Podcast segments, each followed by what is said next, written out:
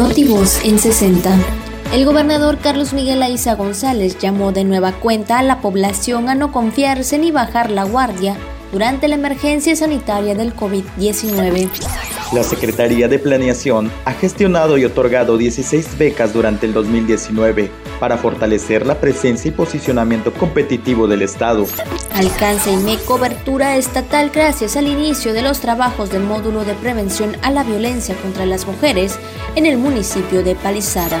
Los estilos de vida saludable, como la buena alimentación, actividad física y el descanso adecuado, pueden ayudar a reducir los síntomas de la demencia senil o deterioro cognitivo.